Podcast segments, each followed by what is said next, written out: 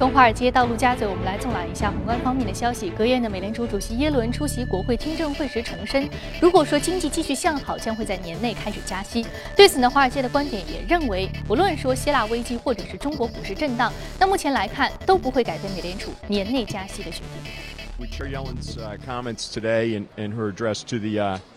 and her address to the House of Representatives, I think we will probably see an interest rate increase sometime this year. But she's also said uh, that it is data dependent. She's made that very clear. And if you read the tail end of her note, uh, her comments, she makes that clear that they could raise on a faster pace, they could raise on a slower pace, but they're going to start raising this year for sure.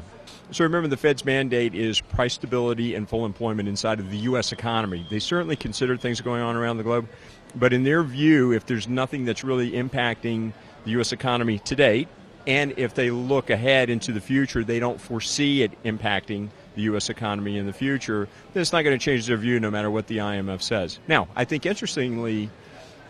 after the IMF has said they should hold off on interest rates, the IMF has adjusted their, their growth forecast for the U.S. The White House actually came out today and adjusted their GDP growth for 2015. The White House economists, their GDP growth for 2015 down to 2% for this year. Now, if we start to see some of those indicators lagging a little bit, then that will impact the, the Fed's, uh, Fed's uh, policy actions and their thinking. 昨天还发布了当前美国经济形势报告褐皮书。褐皮书显示，美国经济活动从五月中期到六月份继续扩张，经济温和增长。 美联储表示，受益于油价下跌，汽车销售在几乎所有地区增长。此外呢，房屋销售是在大多数地区都出现了增长，旅游业同样是在增幅的。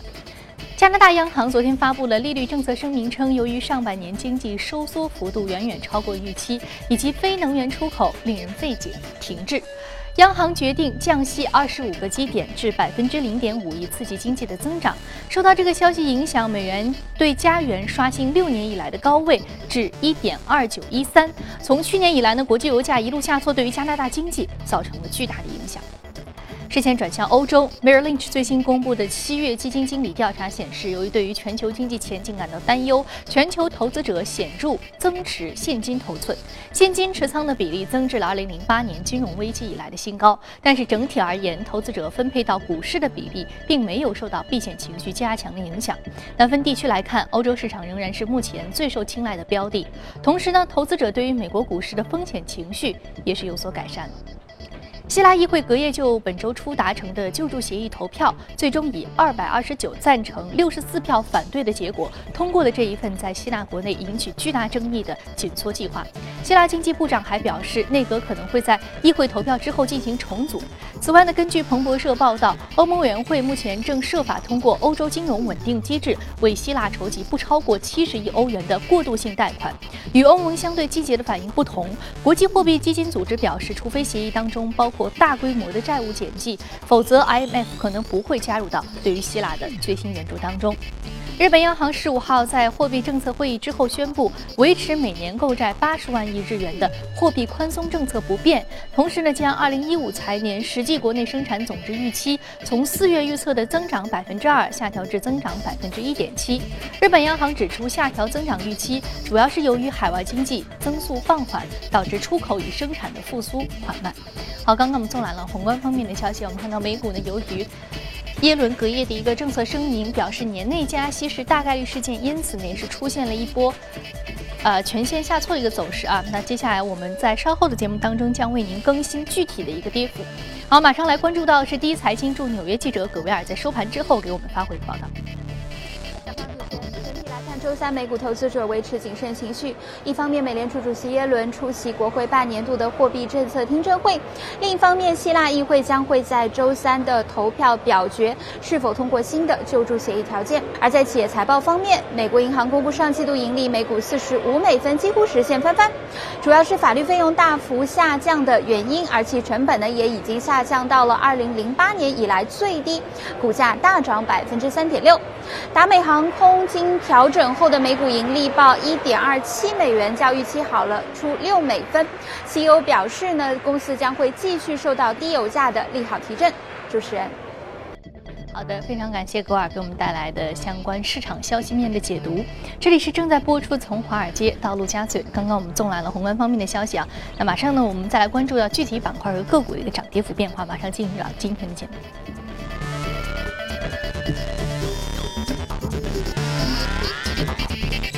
现场的嘉宾呢是财经评论员郑子叶先生，郑先生早晨好。主持人，嗯，我们看到希腊债务危机最终是出现了一个解决，所以欧洲市场呢也是出现了一波比较向好的态势啊。另外，美联储耶伦也表示，年内加息是大概率事件，所以说给整个市场对于这个时点是有了更加明确的一个暗示。呃，那对此你有什么样的一个观点呢？呃，先说就是美联储的加息这件事情，我觉得从昨天晚上他的那个证词里，我们可以其实很明确的看出。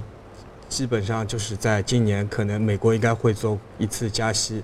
然后现在唯一的焦点就是是九月份还是十二月份，这样一个时间点上的问题。因为我看后来在采访那个旧金山联储主席的时候，他提的是九月份的可能性会比较大一点，啊。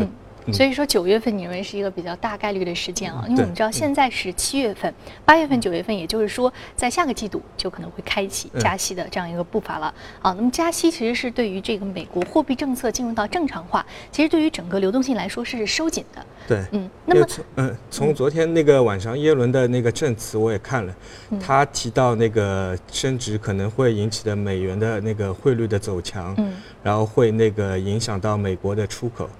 但是从整个从我个人的观点，我是从整个美国的那个呃公司财报，包括那个行业方面来看，其实我们可以很清楚的发现，美国在过去的这几年做了一个很成功的转型，它的那些大的那个科技类公司，其实现在账面上的现金储备是非常的足。比如举举一些例子，苹果、Facebook、Amazon。对你像苹果的话，它现在市值的话，应该要将近七千亿美元这个样子。然后它是现金流第一大的公司。对，然后它现在账面上有将近四四分之一千七百亿美元这样的一个现金的规模。然后包括像那个 Google，包括像微软的话，它现在账面上有大概九百个亿美元这个样子。然后我觉得未来的话，如果美元如果能够持续走强，其实也是有助于这些公司，它未来去做更多的一些海外的并购这方面的一些事情。嗯，所以说它公司进行了一个转型，就是我并不是非常的依赖于出口，我本身有很强的一个现金储备。对，其实其实你像那个苹果。举一个例子，就比如像苹果，它其实主要是一个设计类的公司，它的生产其实主要还是在我们在海外，对，在我们中南亚地区，相对劳动力成本比较低的一些国家。对，其实美元的升值对它其实是一个很大的利好。利好，嗯嗯。那么我们看到财报季现在已经进入到了。第二季度的一个财报季的公布时期了，那你觉得就是说，接下来包括这个加息预期，也包括之前我们说的这美国市场一些科技公司的一个转型，啊，相对来说它比较轻资产，啊，重现金流的这样一种经营策略的一个调整，那对于这一次的财报季的公布会有什么样的影响吗？呃，这次财报季其实我们可以也可以陆续看到，其实像昨天晚上盘后的话，我们也看到 Netflix 的话，它又是大涨了将近九九点几吧。呃，然后它的那个新增的用户又是在不断的增强。其实我们后面可以陆续看到一些美国的这些科技型公司，它它能够维持一个很稳定的增增速这个样子。嗯，所以说科技型的公司维持一个稳定的增速啊。所以说，包括以 Netflix 大涨百分之九为首，你是觉得这？季度的财报季的公布，我们还是呃可以去有一些亮点去挖掘的。对，嗯，好，那接下来我们通过盘面了解一下各领涨的板块个股分别是什么。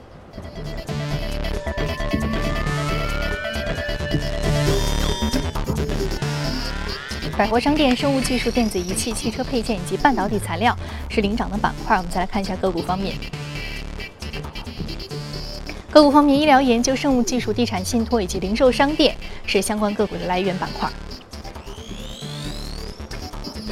我们要说的是生物技术公司是 Receptos，是上涨幅度百分之十一点零五，目前的价格是二百三十点零八美元每股，啊，这是来自于这个基因技术公司，应该是，呃，这个 Cellgenes 收购这个 Receptos，对，啊，是一个收购邀约啊，是这两个公司是分别在行业是属于什么样的一个地位呢？呃，Receptos 其实它也是是一个主要是研发型的公司，它现在主要是一款那个它的口服的那个治疗免疫系统的一个药，叫 Oxanamon，它但它现在还是处于在美国的 FDA 的临床三期和二期的阶段。呃，昨天晚上 c e l g e n 的话，它是以七十二亿美元的价格，非常高的一个价格。来来将它进行了一个收购。其实我们看上个月的话，阿斯康利他也他也是提出过六十三亿美元来收购那个 Receptos，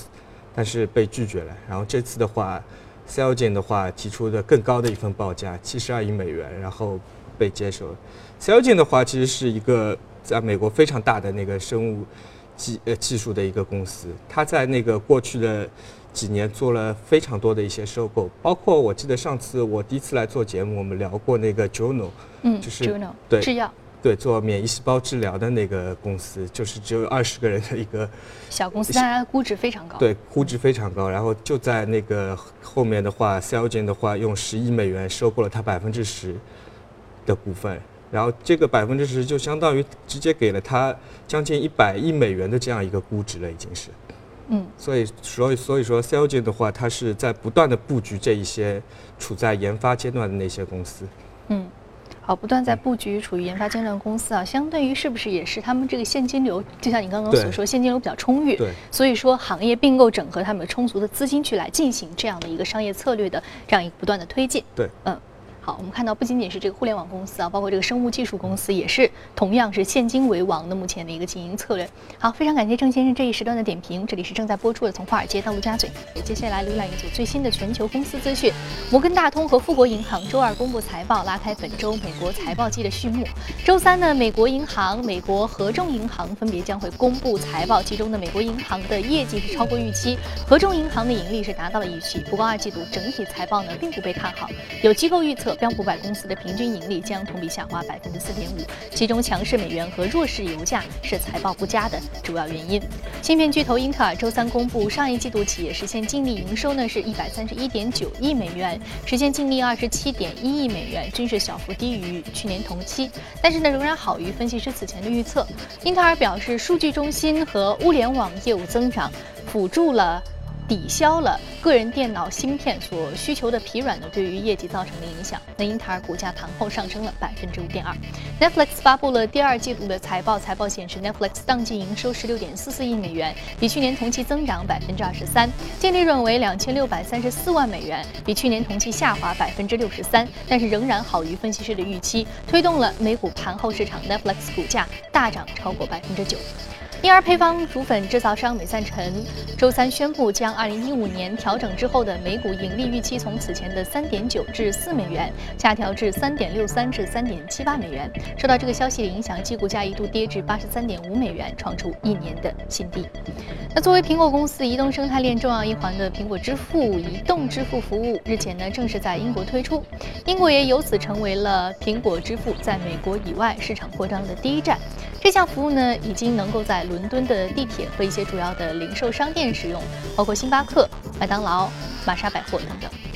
好，知情人士称，东芝公司预计将计入与会计丑闻相关的总计三千亿至四千亿日元的开支。这些开支包括被一个负责调查东芝会计违规行为的独立委员会发现的六年的虚报利润，总计是一千七百亿日元，以及各种减记。好，刚刚我们看到了有关于公司方面的最新消息之后，我们再回到资本市场聊一聊有关于美股相关的板块方面的资讯。好，马上进入到的是美股放大镜。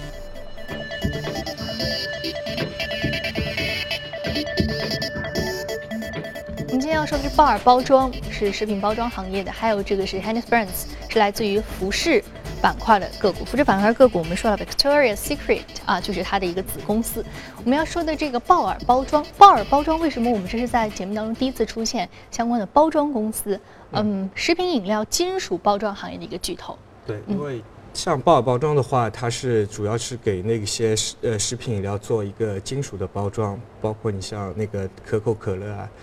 一些大的公司，然后鲍尔包装的话，它是美股上面一个很优质的成长股，它就是非常的稳定，就每年股价上涨百分之二十，然后在过去的五六年的话，大概上涨了百分之三百，然后其实我们可以看到，整个食品饮料的这个行业的话，它是在那个欧美的话，它还是就处于已经比较稳定的阶段，每年的增长可能也就也就那个百分之二到百分之三左右。但推动它利润不不断上涨，其实还是主要受益于过去这几年大零售消费、酒类饮料的。其实最最主要的是那个大宗商品的价格在下下降，就是把它的成本一下子压缩了，对，压拉拉下来了，然后利润可以再往上增长。当然，其实像鲍尔包装的话，它下面另外有一家那个鲍尔那个航天科技公司，它是进入了 NASA 的供应链体系的，那个是它比较厉害的地方。但其实我们不光是鲍尔包装，我们看美股还有还有另一家那个皇冠。CCK 它也是一个很稳定的一个成长成长股，然后回到其实我们国内国内的上市公司来看，像那个在过去的几个月，陆陆续续的我们国内的一些大的那个食品行呃那个饮料行业金属包装的公司都做了 IPO，像那个宝钢包装，然后申鑫股份，然后包括以前上市主要给红牛饮料做那个金属包装的那个奥瑞金。然后还有在那个香港上市的，呃，重量包装，然后这这这几个都是现在国内基本上是最大的那个行业最大的几家公司，然后就已经开始都是在那个。香港和 A 股做了上市。说到 A 股和港股上相关的一些包装行业的龙头公司，我们其实有一些相关的整理啊，包括刚刚你提到这个宝钢包装、奥瑞金、升鑫股份，还有中粮包装，都是值得关注的港股和 A 股相关的一个食品包装板块的标的。好，我们接下来再来看另外一只个股啊，另外一只个股呃，其实很有意思，就是 Hennessy Brands。对啊。它 Hennessy Brands 的话，它是一个美国非常老的一个品牌，它是有将近一百年的历史。然后它是主要是生产制呃制作那个内衣的一个一个一家公司。然后这家公司的话，它其实也进入了我们中国市场，但是在我们中国市场好像品牌做的不是特别的成功。然后但是它在美国确实非常厉害，它现在市值的话已经要到一百三十多亿美元这个样子。然后一家做内衣的公司能做成八百个亿人民币市值的这样一个公司，其实我们看现在整个呃全球的那个服装服饰市呃那个行服饰行业，它整个的增长其实已经遇到了一一些瓶颈。其实包括传统的服装，你像呃美国的 Gap，然后呃 Zara、H&M，他们在这一两年其实已经到了一个比较大的一个瓶颈。然后包括一些轻奢的公司，其实已经在走非常大的下坡路了。其实，像那个 Coach，然后 Michael Kors，MK，然后还有那个，其实甚至于包括在上面在高端的那个奢侈品行业。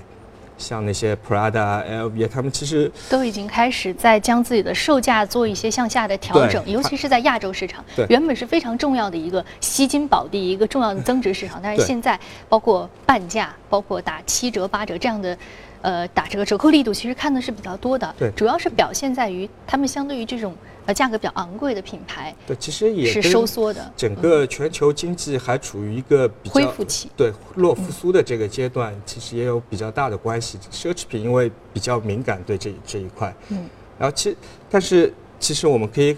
很有趣的发现，像整个内衣的这个服装行业的子板块，它是在过去这几年表现的非常的突出。像我们说的 Hennessy Brands 的话，它涨了有大概过去五年的话，大概涨了有六倍。其实刚才主持人提到了那个呃 L Limited Brands LB，它是那个 Victoria Secret 的母公司嘛，它现在呃市值更更加大，大概在两百五十亿美元这个样子。它在过去的五六年涨了十六倍，超级是一个超超级的大牛股。然后 Limited Brands 其实它下面主要是有两块，一块是那个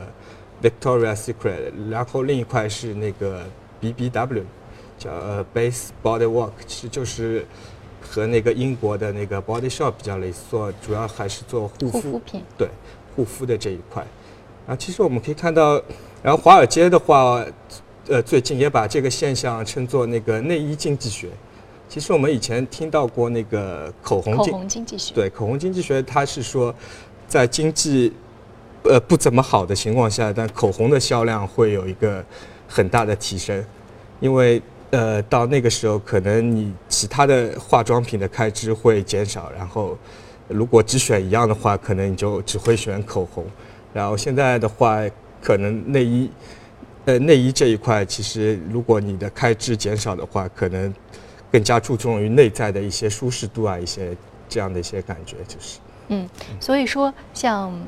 这种呃，可能说生活必需类的产品，它对于经济周期的敏感程度不如像奢侈品这种相对比较昂贵的这种，并非是生活必需品的这个敏感度相对是比较低的。对，所以说经济周期可能处于弱复苏或者说不太好的情况之下啊，这种生活必需品的消费依然是呃出现了比较平稳的走势，或者说甚至出现一定的增长。对，嗯。所以说这个逻辑我们也是可以继续延续下去的对，可以，其实可以延续到我们国内来看。我们国内的话，它整个男士包括女士的内衣的销售，一每年大概在一千亿人民币这个样子。其实相对于我们这个十三亿人口的国家，其实人均呃应该是一百块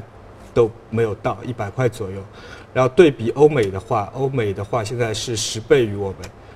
然后随着整个消费升级的提升，我想整个内衣的行业，它还是会有一个很好的发展。现在，呃，整个内衣行业它增速利润，呃，每年的收入增速在那个百分之二十左右的这个样子。其实这是在行业里面算一个非常快速的，而且这个行业最大特点就是它的毛利率比那个传统的服装要高出将近一倍。它要到百分之七十五到八十毛利率这个样子，非常的高。然后传统的传统的服装，它可能只有百分之三十五左右的这个样子。所以未来的话，其实我们可以关注一下国内的一些那个内衣的那些生产公司，相信他们在未来整个消费升级的大背景下，还有还会有大的发展。嗯，所以说相关的个股标的，我们再来看一下啊。港股和 A 股的相关的服装行业的标的是汇杰股份、一鸣集团、龙头股份、安利方控股以及都市丽人。好，非常感谢郑先生这一时段的精彩点评。这里是正在播出的《从华尔街到陆家嘴》。那如果您对于播出的内容感兴趣，您可以通过我们的官方微信公众号“第一财经资讯”来查看。另外，您有什么样的意见和建议，可以通过微信留言。此外，您还可以到荔枝和喜马拉雅电台搜索“第一财经”进行收听。